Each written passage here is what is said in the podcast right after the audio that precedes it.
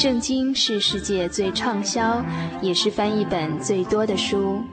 许多人因为这本书改变了他的价值观。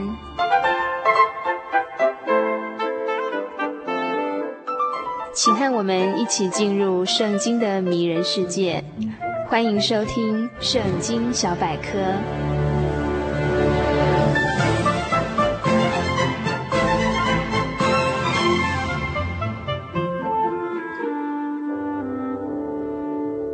亲爱的朋友，大家平安！又到了圣经小百科这个单元。今天这个单元要与大家一起分享旧约精简智慧书箴言第二十二章的内容。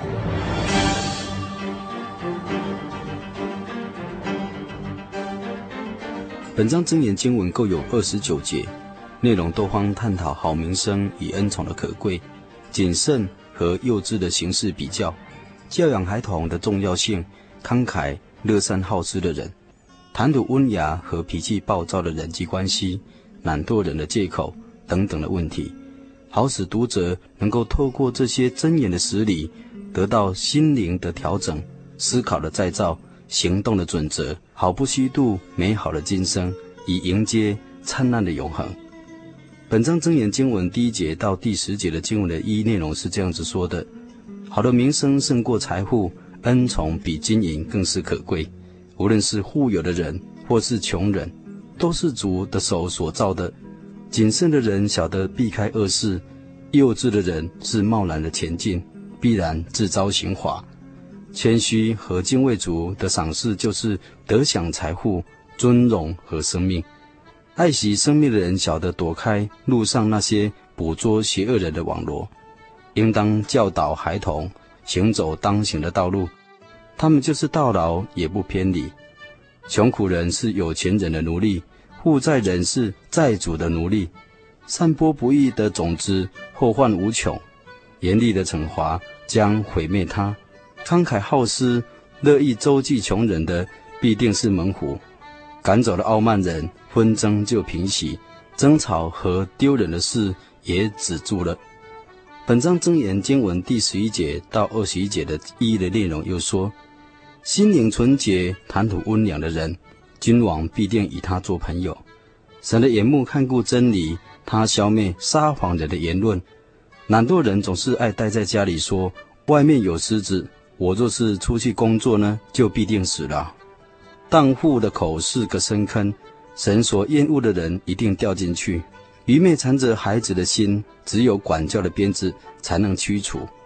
为了利己和讨好富有的人而压榨穷人的，只会堕落到一贫如洗。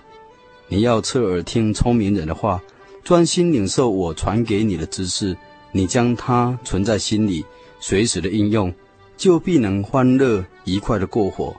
今天我所指示你的，只要你以神作为唯一的依靠，关于磨练和知识的事，我不是已经告诉了你，使你清楚认识真理。能把真情回复那差派你来的人吗？本章真言经文第二十二节到二十九节的意义内容又说：不可剥削贫穷的人，也不可仗势欺凌弱小，因为主必为他们伸冤，也必夺去那些抢掠他们的人的性命。不可结交脾气暴躁的人，容易动怒的人，免得你耳濡目染，沾染了他们的恶习，害了自己。倘若你没有多余的钱，就不要为欠债的人作保，免得欠债的人偿不清的时候呢，他们就把你的床也抬走了。不可擅自移动你祖先的地界。你看见办事勤快的人吗？他终必势立在君王的面前，总不会服侍那籍籍无名的人的手下。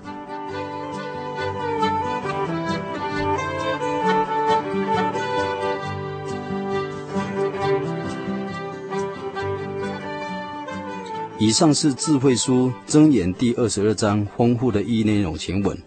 在本章箴言第六节和合译本有一句话说：“教养孩童，使他走当行的路，就是到老他也不偏离。”在三字经里头有一句话说：“养不教，父之过；教不严，师之惰。”教养孩童的确是一件非常重要的事情。教养这句话在希伯来原文含有奉献的意思。教养他，将来能够完全的奉献给神，就如同圣经里面所提到，哈拿从小将撒母耳带到圣殿，使他学习侍奉神。当他长大以后，好将身心当作活祭来献给神，来服侍神。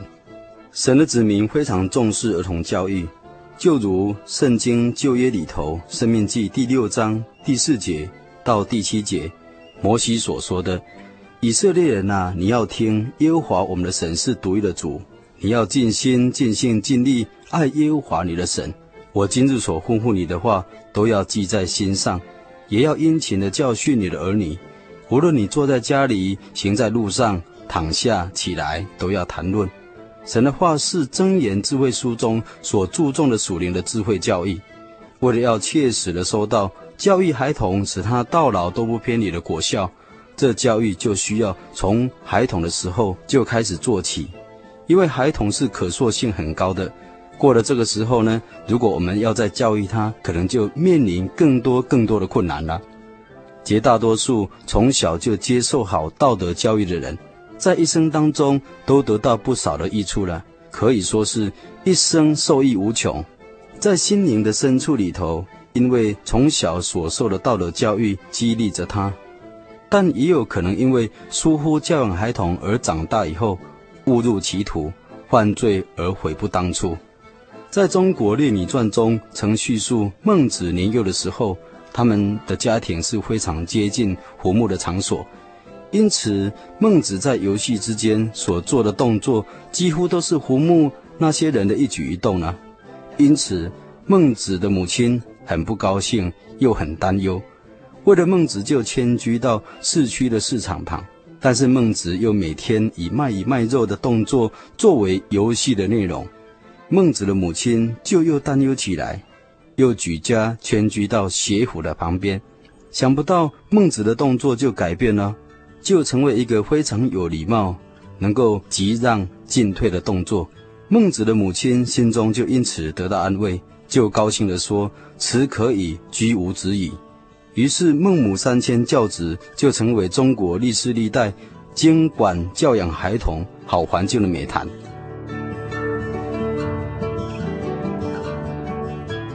又在《说苑》这本书里头记载，孟子三岁的时候，他的父亲就不在人世了，但是他的母亲是非常的娴熟。有一天，他拷问孟子：“到底你学了多少书？”但是发现他所学的并没有进步。为了要积极的教育孟子，他毫不气馁，就拿起刀子将织布机上的布把它割断，并且警戒孟子说：“你如果求学中途而退步，就有如这织布机上的布被割断一样。懒惰求学的后果如何，你自己就明白了吧。”当时童年的孟子心中大受感动，随即用功的读书，果然大有成就。后来的人竟然以雅圣的美名的号称。来称呼他，所以说三岁定六十，可见为人父母的在教养孩童是越早开始越好。然而，父母在教养孩童的这件事上，应该以什么为最重要的根本目标呢？那就是美名和恩宠。美名表示得到人的尊敬和得人的喜爱，就如同路加福音第二章五十二节说。耶稣的智慧和身量，并神和人爱他的心都一起增长。主耶稣成为众孩童的良好成长的示范。美名比得到大财富还来得有价值。神的恩宠比金银是更为实用的。高尚的品德教育诚然是儿童教育的首要的应具有的目标。回想台湾的经济发展，到了民国五十五年的时候，开始有了起飞而杰出的表现。六十年代更是锐不可当的将国民平均所得快速的提升。在民国五十几年以后所生的孩子，几乎都没有经历过经济匮乏的岁月。他们居住的环境、营养卫生的条件是大幅的改善。政府也实施了九年的义务的教育。也免去了升初中考试的压力，他们接触的是更多的欧美甚至日本的前卫资讯。然而，最令人痛心的表现，却是在优渥的环境当中频频的出现。许多青少年正用更多的犯罪、更多的性问题、性游戏、更多的反抗与对立，更强烈的自我主观意识来显示他们的成长。社会也是经常在为着青少年的成长而付出昂贵的代价。青少年犯罪的种类可以说是林林总总，犯罪的事实更是血迹斑斑，犯罪的表现更是令人触目惊心。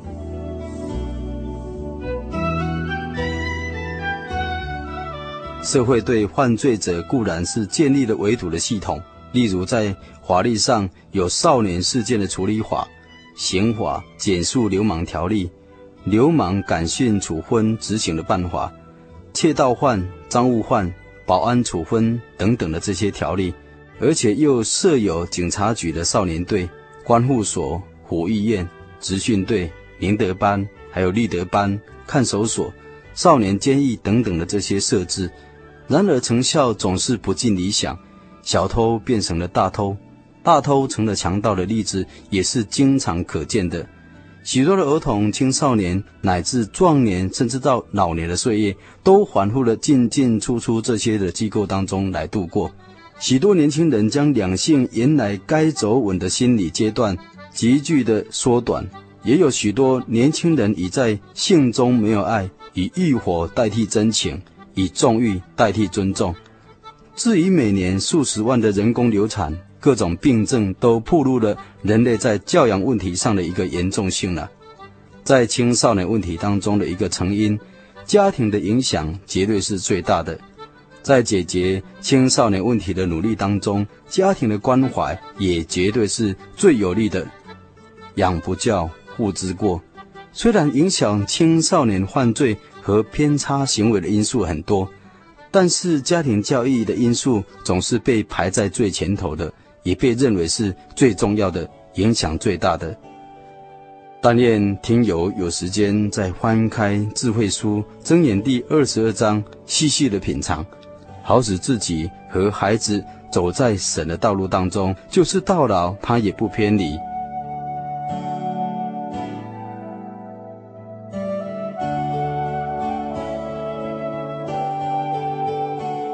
现在我们一起来向天上的神祷告。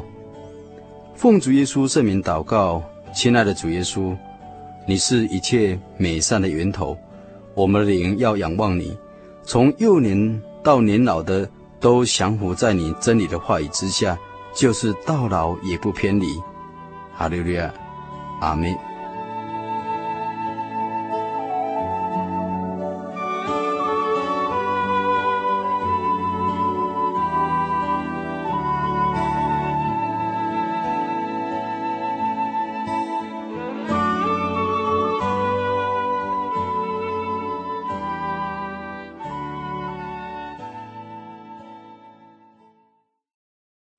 我对圣经的道理好有兴趣哦，可是又不知道怎么入门哎。你可以参加圣经函授课程啊！真的啊？那怎么报名？只要写下姓名、电话、地址，寄到台中邮政六十六支二十一号信箱，很快的，你就会收到第一课的课程了。赶快去寄吧。嗯。圣经函授课程能循序渐进地引导您更了解耶稣基督的福音。得到生命的滋润和来自信仰的力量。本课程完全免费，欢迎来信台中邮政六十六支二十一号信箱，请注明参加函授课程。愿神祝福您。白发是老年人的荣耀，智慧所结的果实正散发着生命的芬芳。台湾省基督仁爱之家拥有最现代化的设备与舒适的空间，是一个充满爱与温馨的大家庭。请拨洽询专线普里零四九九三零三九零。台湾省基督仁爱之家欢迎您。您在街上曾经看过这样的招牌“真耶稣教会”吗？也许您很想。但是却不好意思进来看看。其实我们真的非常欢迎您。下次当您再路过真耶稣教会时，欢迎您进来与我们同享神的恩典。真耶稣教会台中邮政六十六至二十一信箱，欢迎来信，愿您平安。全省各地的听众，现在为您播报心灵气象。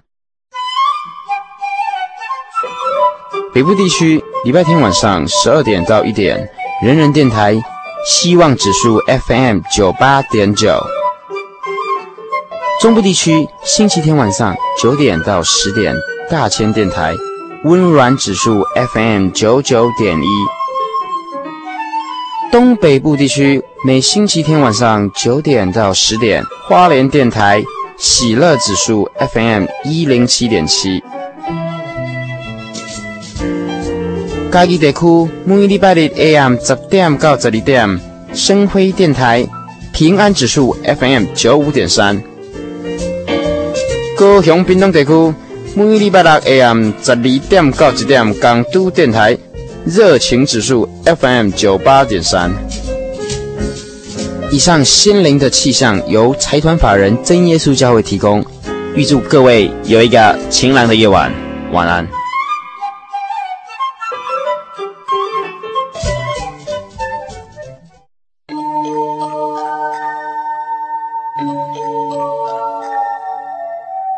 您现在收听的是心灵的游牧民族，短短一个小时的节目又要接近尾声了。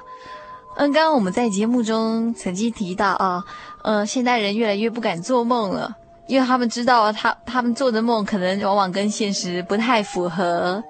听众朋友们有没有一个经验啊？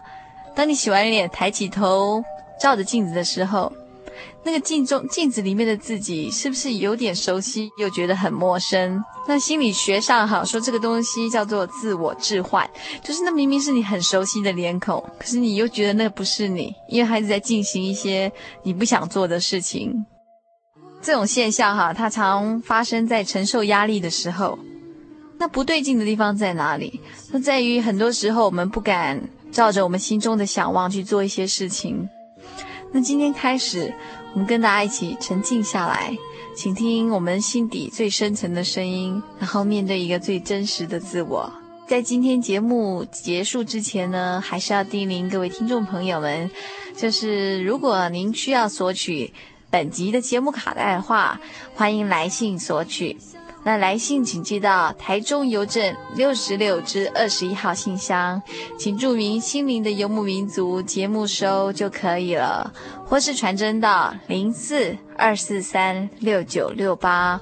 我们仍然非常期待听众朋友们的来信，然后呢，也希望所有游牧民族的朋友有任何意见都非常欢迎写信来节目中告诉我们。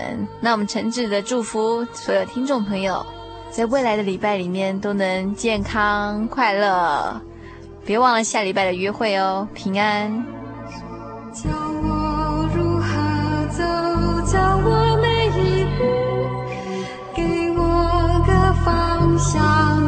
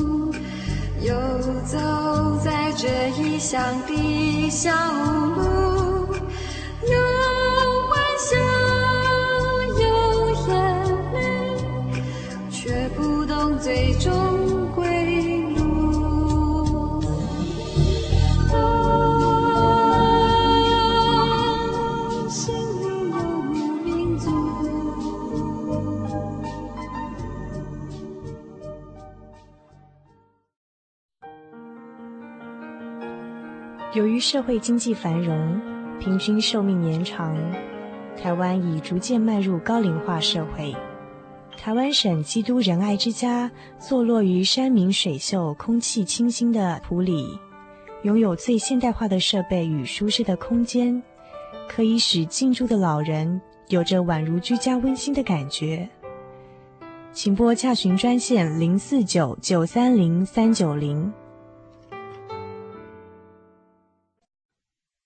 心灵的游牧民族，心灵的游牧民族，往哪里去？心灵的游牧民族，心灵的游牧民族，还是无目标地走，满足心灵虚无。心灵的游牧民族，心灵的游牧民族，往哪里去？心灵的游牧民族，心灵的游牧民族，还是无目标地走，满足心灵虚无。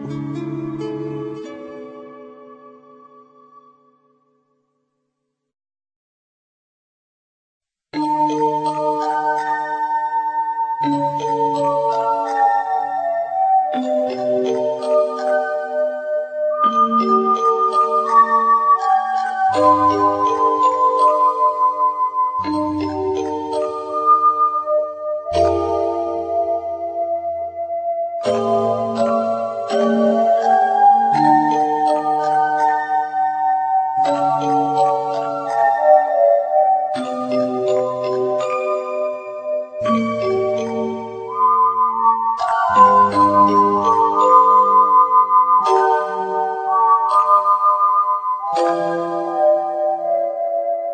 我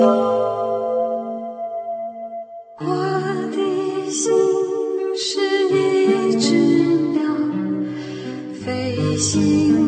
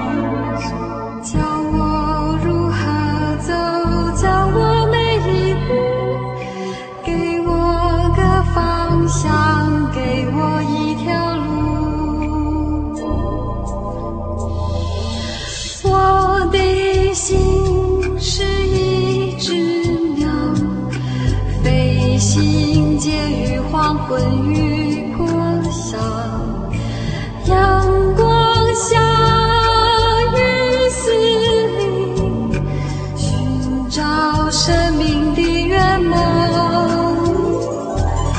我是个游牧民族，游走在这异乡的小路。